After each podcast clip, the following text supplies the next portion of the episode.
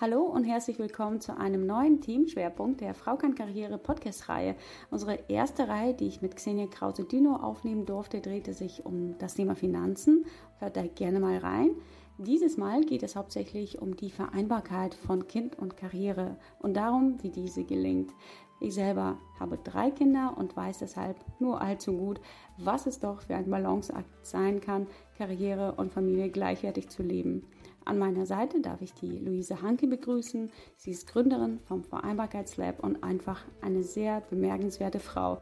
Hallo, ich bin Luise Hanke, Gründerin vom Vereinbarkeitslab. Durch meinen Studienhintergrund mit einem Master aus Soziologie und Gender Studies habe ich gelernt, unsere Gesellschaft und Arbeitswelt auf Ungleichheitsfaktoren hin zu analysieren und Lösungen für mehr Gleichstellung zu entwerfen. Als alleinerziehende Mama erlebe ich seit neun Jahren, was es bedeutet, Kind und Karriere unter einen Hut zu bekommen. Ich freue mich sehr, gemeinsam mit Nina Kissner einen Beitrag für mehr Vereinbarkeit, für familienfreundliche Karrieren zu leisten und ganz selbstbewusst zu sagen, bye bye, Karriereknick. Hallo, willkommen zu Bye Bye Karriereknick, den Podcast zu mehr Fairness in Familien und Unternehmen den wir gemeinsam mit Luisa Hanke vom Vereinbarkeitslab für euch aufnehmen. Hallöchen, Luisa. Es ist mir immer wieder eine besondere Freude, mit dir zu sprechen. Wie geht es dir? Wie bist du heute hier? Gut geht's mir heute. Ich freue mich auf das Gespräch. Das ist sehr, sehr schön. Und zwar nehmen wir das Gespräch heute am 11.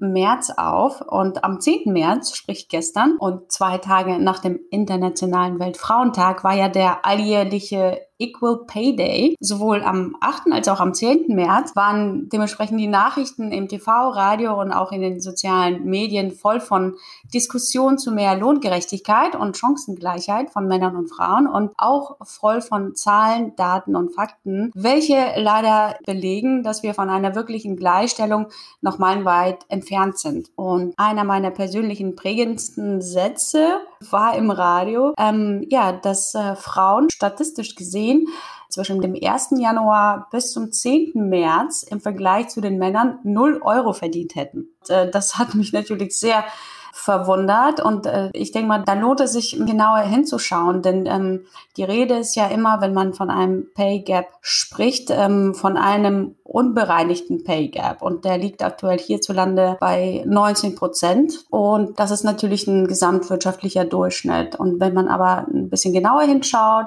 sprich, dass man auch die gleichen Branchen, ähnliche Positionen, gleiche Aufgabenbereich, äh, Frau und Mann mit äh, gleichem beruflichen Hintergrund miteinander vergleicht, dann liegt dieser bereinigt bei 6 Prozent. Da ist auf jeden Fall noch Luft nach oben. Gerade jetzt im vergangenen Jahr während des Lockdowns äh, mussten mussten ja vor allen Dingen auch Mütter das meiste an Homeschooling auffangen äh, und das teilweise auch neben dem eigentlichen Hauptjob. Ich frage mich natürlich, woran liegt es, dass Frauen sich in diese Situation wiederfinden? Und offensichtlich sind es ja auch äh, hauptsächlich Frauen mit Kindern, nicht wahr? Ja, Frauen mit Kindern sind auf jeden Fall noch mal wesentlich stärker betroffen. Wir haben das ja in der letzten Folge auch angesprochen, dass Frauen mit drei Kindern oder mehr bis zu eben 70 Prozent weniger verdienen als kinderlose Frauen. Und da gibt es dann eben nochmal zusätzlich diese Differenz zu Männern. Du hast ja vorhin den unbereinigten Gender Pay Gap angesprochen. Und das sind diese 19 Prozent Lohnunterschied. Und deswegen fällt ja der Equal Pay Day auch auf den 10. März, weil die Differenz vom 1. Januar bis zum 10. März, das sind diese 19 Prozent von den 365 Tagen insgesamt. Und was ich finde, was, was wichtig ist, was wir uns erstmal bewusst machen, dann verstehen wir auch besser, was da wirkt, ähm, ist, dass in diesem unbereinigten Gender Pay Gap sozusagen die ganzen Strukturen verortet sind, die dazu führen, dass Frauen im Gesamtvergleich 19 Prozent weniger verdienen als Männer. Das heißt, da spielen die Berufswahl mit rein, die Berufsgruppe, die Branche, wo Frauen sich stärker hinorientieren als Männer. Dann spielt eben das Thema Teilzeitarbeit mit rein. Und das ist eben etwas, wo wir auch individuell sehr viel bewusster hinschauen können, welches Modell wir wählen. Und im Vergleich ist es einfach so, dass ähm, Frauen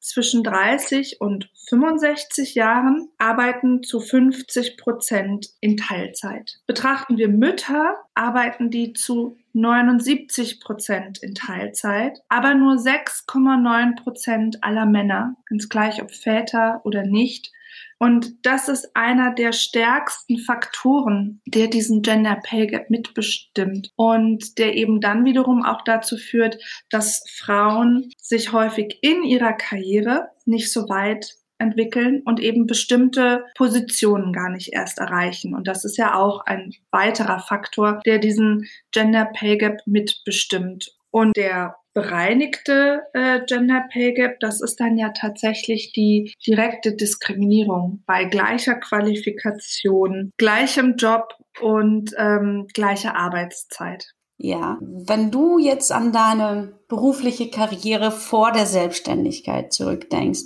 ist dir das schon mal passiert, dass du auf welchen Weg auch immer mitbekommen hast, dass ein männlicher Kollege bei gleichen Bedingungen, gleiche Arbeitszeit, gleiche Branche, gleiche Position, gleiche Tätigkeit mehr verdient hat als du? Und wenn ja, wie bist du vorgegangen? Hast du was dagegen gemacht? Hast du das aktiv angesprochen? Ähm, das würde mich mal interessieren, ob du diese Erfahrung mal machen durftest. Ich habe sie so selten gemacht, tatsächlich, weil so wenig über das Thema Gehalt gesprochen wird. Und das ist, glaube ich, ein wesentlicher Punkt halt auch, weil das Thema Geld hierzulande wirklich ein Tabuthema ist. Und das ist für mich ähm, deswegen so schwer nachvollziehbar, weil ich in einer anderen Kultur groß geworden bin. Ja, bin in Kasachstan groß geworden, aufgewachsen mit meiner Familie.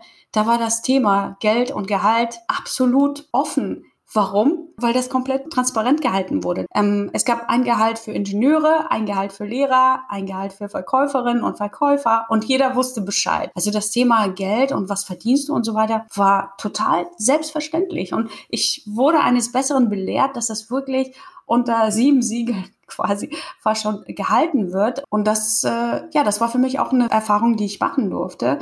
Und dementsprechend, als bei mir nämlich äh, der Fall eingetreten ist, wo sich der männliche Kollege äh, mir mal mitgeteilt hat, was er verdient, und wir waren komplett auf der gleichen Stelle mit der gleichen äh, Berufsbezeichnung, dem gleichen Arbeits- und Aufgabenspektrum und so weiter. Du, das waren 20 Prozent mehr. Das war natürlich jetzt meine Aufgabe, mir zu überlegen, was mache ich damit? Nehme ich das so hin, bin gefrustet und finde das unfair und, und überlege mir vielleicht im schlimmsten Fall, okay, dann äh, leiste ich nicht mehr so viel, weil offensichtlich werde ich ja weniger bezahlt. Also nehme ich mich äh, zurück, bin nicht mehr so ähm, hinterher, nicht mehr so ambitioniert, aber dann ähm, geht es mir zumindest mal gut. Dann lasse ich mir nur den Teil bezahlen, sozusagen, den ich wirklich leiste. Oder aber ich gehe, wie du schon immer sagst, seit Folge 1 in die Selbstverantwortung und suche das Gespräch zu meiner Führungskraft und nicht, indem ich sage, ach, wissen Sie was, wir haben uns mit dem Kollegen gerade hier ähm, beim Kaffeetrinken unterhalten. Ich weiß jetzt, was er verdient. Jetzt möchte ich aber bitte das Gleiche, weil da katapultiert man sich ganz, ganz schnell ins Aus, sondern man muss natürlich gucken, wie man argumentiert. Und natürlich kann man ansetzen, und den Weg bin ich gegangen, dass man sagt, ähm, ich habe einen Benchmark-Vergleich gemacht. Ich habe mal geguckt, was diese Position wert ist, was man ähm, für diese Aufgaben bezahlt äh, bekommen müsste. Und ich finde, da ist noch Luft nach oben. Was meinen Sie dazu? Und natürlich weiß ich, dass er weiß, dass mein Kollege wesentlich mehr verdient. Und das ist natürlich auch für mich ein Signal, wie reagiert meine Führungskraft? Und wenn meine Führungskraft sagt, nee, tut mir leid, Frau Kissner, wir haben das komplett ausgeschöpft, dann weiß ich, okay, dann ist es vielleicht nicht die Führungskraft, für die ich weiterhin arbeiten möchte. In meinem Fall ist es gut gegangen. Ich habe die Anpassung bekommen. Und da fängt die Wertschätzung wirklich auch bei dir selber an. Also ganz nach dem Motto, wenn ich gesehen werden möchte, und das ist ja, wenn ich mein Gehalt verhandle, dann möchte ich ja gesehen werden für das, was ich leiste, dann muss ich erstmal mich selber sehen. Da muss ich erstmal sehen, was leiste ich alles, auch in Zahlen bemessen, was bringe ich hier alles mit. Und ich muss die Vergleichswerte kennen. Und du hast mich ja vorhin auch gefragt, ob ich das schon mal erlebt habe. Und es kam eben sehr, sehr selten vor weil so gut wie gar nicht darüber gesprochen wird, weil hier so sehr dieser Glaubenssatz herrscht, dieser kollektive Glaubenssatz über Geld spricht man nicht. Und mir wurde das beruflich erst eröffnet, wieder durch eine wundervolle Chefin, die mich ja auch damals gefragt hat, was brauchen Sie, um hier abzuliefern, aber so, dass es Ihnen als Alleinerziehende gut geht. Das war auch so, ähm, dass in der Organisation ähm, haben Tarifverträge gegolten. Das ist natürlich für Gleichstellung eine, eine relativ gute Sache, aber äh, immer weniger Menschen sind heutzutage über Tarifverträge angestellt. Und ich hatte damals die Möglichkeit, über einen externen Vertrag angestellt zu werden. Also nicht über Tarif. Und das heißt, äh, sie hat mir die Frage gestellt, ähm, wie konkret stellen Sie sich das vor mit Ihrem Gehalt? Und wenn man in der freien Wirtschaft ist, kommt die Frage früher oder später immer, wie man sich das vorstellt mit dem Gehalt. Und da finde ich es wirklich wichtig, wie du gesagt hast, gute Vergleichswerte zu haben, zu wissen, was ist das Durchschnittsgehalt, ähm, auch bemessen auf die Jahre an Arbeitserfahrung, auf die Qualifikation und ähm, auch nicht nur sich das zu ergoogeln, sondern, und da finde ich wieder das Netzwerken so wichtig, das zu erfragen. Also ähm, männliche Kollegen zu fragen, ähm, weibliche Kollegen zu fragen, vielleicht auch nochmal in, unter, in, in anderen Unternehmen oder auch mal branchenübergreifend zu gucken, um ein viel besseres ähm, Gefühl dazu zu bekommen, ähm, welche Faktoren das Gehalt beeinflussen und welche Argumente kann man anbringen um eben das eigene Gehalt gut zu verhandeln.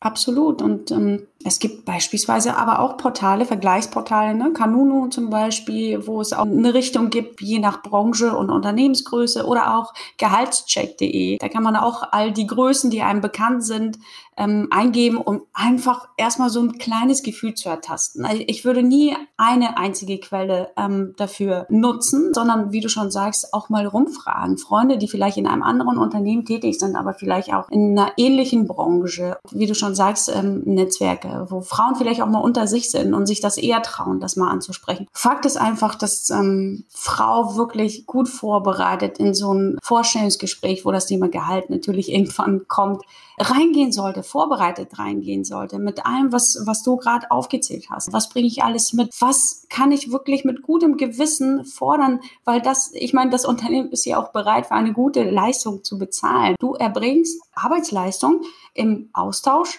an das Gehalt, ganz sachlich betrachtet. Ich habe einfach häufig erlebt und ich habe schon einige Menschen eingestellt und war in Einstellungsgesprächen auf der anderen Seite vom Tisch quasi. Und dann stellst du der Frau ähm, die Frage, was sie denn verdienen möchte, was ihre Gehaltsvorstellung ist. Und wenn du dann als Antwort hörst, naja, so, dass es zum Leben gut reicht, dann denkst du dir, oh mein Gott, ob wir die Frau einstellen oder nicht, ich werde anschließend mit ihr ein Gespräch suchen, weil mir das ein Herzensanliegen ist, ihr einfach ins Gewissen zu reden und zu sagen, sie soll diesen Satz bitte für immer aus ihrem Gedächtnis streichen.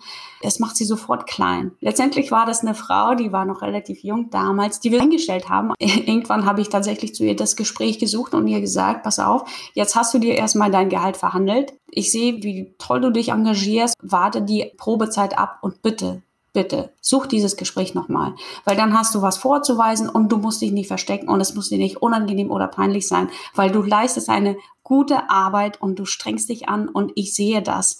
Und sowas ist, wie gesagt, der Arbeitgeber auch bereit zu vergüten. Und das ist wichtig, dass gerade Frauen da mit diesem Selbstbewusstsein herantreten und aufzeigen, welchen Wert sie, sie mitbringen. Und es zeigt sich ja nicht nur im Gehalt, sondern, das möchte ich noch anführen, äh, in der vertraglichen Gestaltung. Also ich finde, es ist auch ganz, ganz wichtig, weil ich immer wieder erlebe, dass ähm, Frauen zu mir kommen, gerade dann auch Mütter, also wenn vielleicht auch die Elternzeit ähm, dazwischen liegt, die sagen, also ähm, ich habe für den Wiedereinstieg ein Zwischenzeugnis bekommen und zum Beispiel mir wurde meine Führungstätigkeit in dem Zwischenzeugnis nicht anerkannt. Da merke ich für die weitere berufliche Entwicklung ist es einfach wichtig und auch das wirkt sich ja auf das Gehalt aus, immer wieder auch vertraglich zu prüfen. Und wenn man da nicht sicher drin ist, dann holt man sich da Unterstützung durch einen Anwalt, durch eine Anwältin und lässt wirklich prüfen, hat das alles seine Richtigkeit? Habe ich die richtige Betitelung? Meiner Position, so dass die vertraglich festgelegt ist, so dass das auch später nicht mehr aberkannt werden kann und dass ich auch darauf basierend weiter gut für mein Gehalt argumentieren kann. All das finde ich zeigt einfach, wie wichtig es ist, sich ganz bewusst zu machen, was man kann, welchen Wert man mitbringt und sich da wirklich die Butter nicht vom Brot nehmen zu lassen. Ja, und wenn man da noch unsicher ist, dann holt man sich wirklich, wie du schon sagst, diese Unterstützung aus dem Netzwerk. Oder man übt derartige Gespräche mit, mit einer Freundin oder mit einer Kollegin, der man gut vertraut, einfach, dass es wirklich auch sicher rüberkommt. Man wird dann feststellen, wie viel eigentlich echt tatsächlich möglich ist, wenn man sich seiner Wertigkeit erstmal selber klar wird. Was würdest du denn sagen, liebe Luisa? Was muss deiner Meinung nach passieren? Ja, und diese Lohnungerechtigkeit, ja, irgendwann der Vergangenheit angehört. Also ein Punkt, der hier immer wieder heraussticht, ist die private Care-Arbeit. Ja, das ist die Kindererziehung, Bildung, Pflege von Angehörigen, Haushaltsführung. Und da zeigt sich einfach, dass es einen ganz unterschiedlichen Zeitaufwand gibt bei Frauen und Männern erstmal ganz unabhängig davon, ob sie Kinder haben oder nicht, ja. Ähm, Frauen leisten im privaten Haushalt 52 Prozent mehr Sorgearbeit als Männer. Das heißt, wenn ein Mann ähm, in der Woche zwei Stunden aufwendet, dann wendet eine Frau drei Stunden für Haus, für Sorgearbeit auf. Wenn wir jetzt auf die Familiengründung schauen, dann steigt der Anteil von der Care-Arbeit bei Frauen mit Familiengründung auf 110 Prozent an. Und da erkennen wir schon das Problem. Die Frau hat die unbezahlte Haus- und Care-Arbeit. Damit einhergeht auch eine immense mentale Last, dieser ganze Mental Load, von dem gesprochen wird wenn die Kinder krank sind und jemand die Kinder abholen muss, dann klingelt das Telefon bei der Mutter und nicht beim Vater im Betrieb. Ähm, und das geht einfach sehr stark mit dieser Aufteilung der Care-Arbeit einher. Und da können wir individuell ansetzen, da können wir individuell verhandeln, da können wir uns individuell bewusst machen, dass das immense Auswirkungen hat auf unser Gehalt, weil wer in Teilzeit arbeitet, verdient weniger. Wer in Teilzeit arbeitet, hat weniger Chancen, in Führungspositionen zu kommen, hat allgemein weniger Chancen, ähm, eine, eine attraktive Position zu bekommen, hat zusätzlich viel mehr Belastung, die mentale Belastung, die Gesundheit, ähm, die belastet wird. Und ähm, da muss man ansetzen. Individuell, aber auch Unternehmen können da ansetzen. Unternehmen können sehr viel besser und sehr viel mehr Väter fördern, Bewusstsein schärfen für aktive Vaterschaft. Die können Männer ebenso in Gespräche mit einbinden wie Frauen, wenn es darum geht, ah, sie stehen bei in, an der Familienplanung.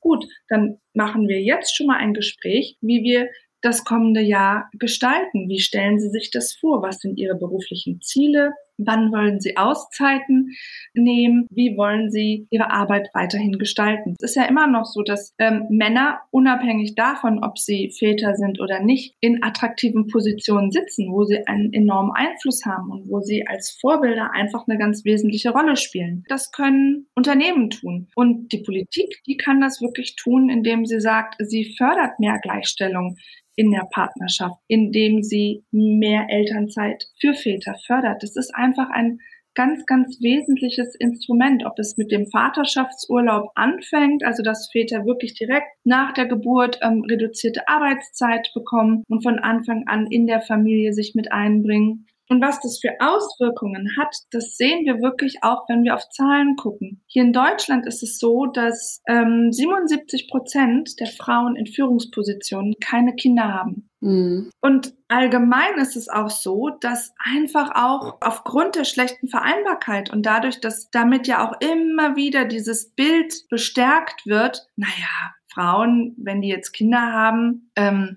das war's dann mit der Karriere oder ähm, noch kinderlose Frauen, die stelle ich jetzt nicht ein. Die kriegt doch bestimmt in zwei, drei Jahren ihr erstes Kind. Ähm, also, dass da auch ganz allgemein Frauen benachteiligt werden aufgrund dieser unbewussten Vorurteile. Und es zeigt sich hier in Deutschland auch, dass einfach viel weniger Frauen in Führungspositionen sind als wie im EU-Durchschnitt. Und wenn wir da auf Länder gucken, wo das gut funktioniert mit der Vereinbarkeit und wo es gut funktioniert mit dieser Geschlechtergerechtigkeit, mit der Gleichstellung in der Familie, wo neue Rollenbilder geprägt werden von Frauen und Männern, von Müttern und Vätern wie in Schweden, dass da sehr viel mehr Frauen auch in Führungspositionen sind. Absolut. Es braucht einfach viel mehr dieser Selbstverständlichkeit, dass Frauen nun mal Kinder bekommen. Warum wird es quasi als eine Art Handicap immer wieder ausgelegt und zwar für ihr komplettes zukünftiges Leben? Und das finde ich einfach ungerecht und unmöglich, wobei da schon durch zig Studien bewiesen ist, wie toll gerade Mütter mehrere Sachen parallel regeln können, wie fokussiert die sind, weil sie wissen, okay, ich muss mit meiner Zeit wirklich effizient umgehen. Ähm, ich muss ganz bewusst mir meine Zeit einteilen und dass es immer noch hierzulande keine Selbstverständlichkeit ist. Das stimmt mich wirklich traurig weil da natürlich ein unfassbares Potenzial einfach nicht genutzt wird. Und ähm, dieser Pay Gap, der wird sich ja dann auch ähm, ja im späteren Lebensverlauf auch in einer immensen Rentenlücke niederschlagen und das müssen sich Frauen auch nochmal bewusst werden. Deswegen da auch nochmal der Appell, lasst euch diese Care-Arbeit bezahlen. Das ist natürlich so ein Thema, da fühlt man sich oftmals zu jung. Deswegen musst du heute schon dafür vorsorgen, dass es keine Altersvorsorge, sondern auch eine Altersfreude sein kann, weil du weißt, äh, du bist gut abgesichert und du kannst deinem Alter positiv entgegenschauen. Und es ist aber auch Lebensqualität. Also das ist ja etwas, was ich wirklich hier verorten kann. Ne? Und ich meine, wir haben diese top ausgebildeten Frauen. Die sind besser ausgebildet als jemals zuvor. Und 10 Prozent aller Frauen haben gerade mal ein Nettoeinkommen von 2000 Euro oder mehr. Also das ist so wenig und sich das einmal bewusst zu machen und dass das natürlich ganz konsequent bedeutet, ähm, ich kann mir im Alltag sehr viel weniger leisten. Und damit meine ich nicht nur materielle Güter, damit meine ich ähm, meine eigene Gesundheit. Damit meine ich meine Weiterbildungsmöglichkeiten. Damit spreche ich die Weiterbildungsmöglichkeiten meiner Kinder an, Bildung und Teilhabe. All das kostet Geld. Allein wenn ich mir ein schönes, entspanntes Wochenende mit meiner Tochter machen möchte und einen schönen Ausflug plane, braucht es unglaublich viele finanzielle Ressourcen. Ja, das ist so das Alltagsgeschehen. Das ist so ähm, auch das Wohlbefinden, wie wir uns den Alltag gestalten können. Aber auch längerfristig gesehen, ähm, schon vor der Rente, ist dieser ganze Gender Pay Gap oder auch, wenn wir das nochmal explizit auf Mütter beziehen, diese ähm, Motherhood Lifetime Penalty wirklich so stark um teilweise 40 60 bis 70 Prozent verringerte Lebenseinkommen. Ich meine, das ist doch entscheidend darüber, ob ich mir in einem gewissen Alter die Eigentumswohnung oder das Haus leisten kann. Also wir sprechen da ja von immensen Summen. Das Lebensdurchschnittseinkommen vergleicht von einem Mann, ganz unabhängig, ob er Kinder hat oder nicht, und einer Mutter mit drei Kindern, dann sind das 920.000 Euro. Unglaublich. Deswegen, liebe Frauen, auch hier nochmal immer wieder der Appell an euch. Bitte setzt euch auseinander mit euren Finanzen, eignet euch das finanzielle Wissen an.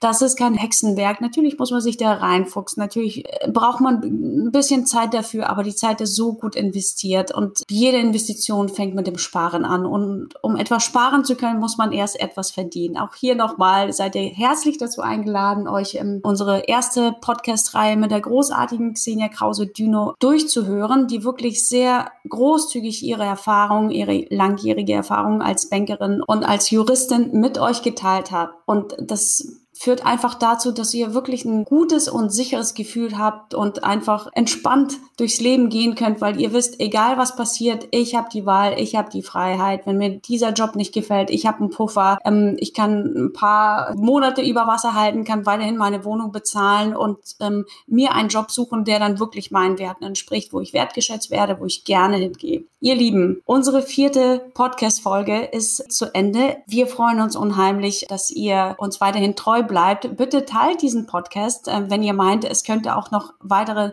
Männer und Frauen äh, ansprechen und weiteren äh, Männer und Frauen nützlich sein. Und ähm, liebe Luisa, danke vielmals, dass du dabei bist und das ist mir wirklich eine unheimliche Freude, dieses Projekt mit dir gemeinsam zu beschreiten. Danke dir, liebe Nina.